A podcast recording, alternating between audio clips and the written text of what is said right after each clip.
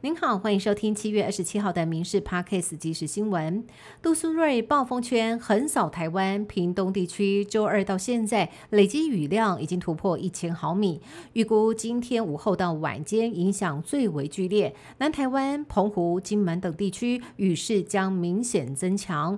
目前台风持续往北北西前进，台湾本岛有望在明天上午解除陆上台风警报。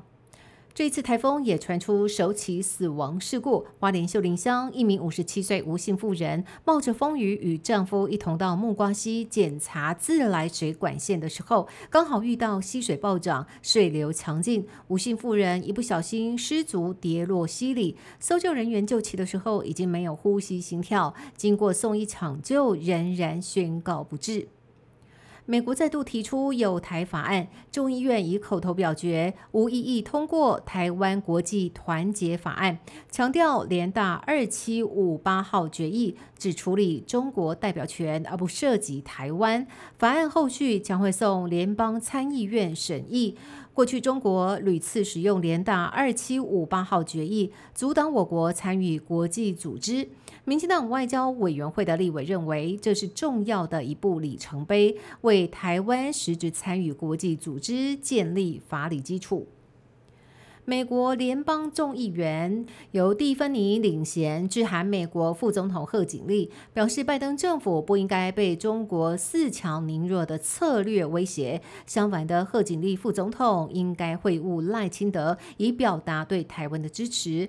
对此，民进党立院党团表达感谢之意。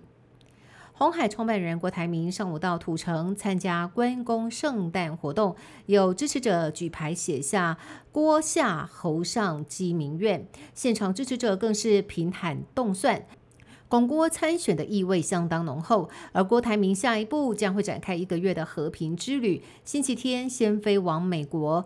挺侯大将林金杰更牵起了郭的手喊加油，遭质疑这是挣钱倒戈，但林金杰否认。强调已经有跟党中央以及侯团队报备，他说自己是庙的荣誉主委，所以必须要尽地主之谊。有关基隆营区破击爆弹意外爆炸，酿成了九名官兵受伤。国民党基隆市议员吕美玲跳出来高喊弹药库应该迁移。原本要争取居民认同，却遇到了一名护台哥来踢馆。影片在网络上发烧，台湾讨打说引发众怒，留言灌爆。吕美玲官方脸书也暂时关闭。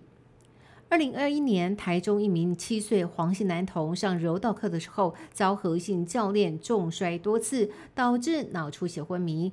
经抢救七十天后仍然不治，一二审依照故意对儿童伤害致死罪判九年徒刑。最高法院认为何姓教练以不当的训练行为造成男童死亡，应该严厉责罚，驳回上诉，维持原判决定验。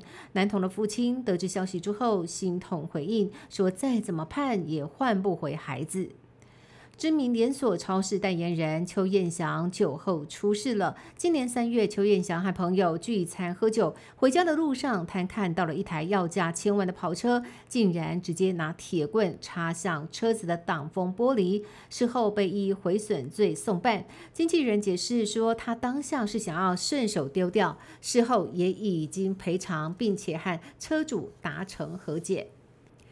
桌球选手江宏杰与前妻福原爱在二零二一年离婚之后断了联系。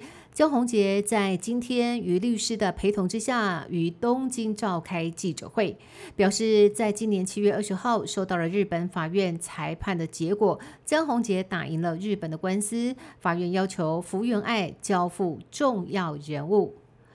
世大运首面奖牌入袋，成都世大运将会在二十八号揭开序幕。今天先举行射箭竞赛，台湾队反曲弓男子团体组合郭玉成、杨宗翰和张义忠，最终在四强赛以五比三射赢意大利，最后赢得金牌战门票。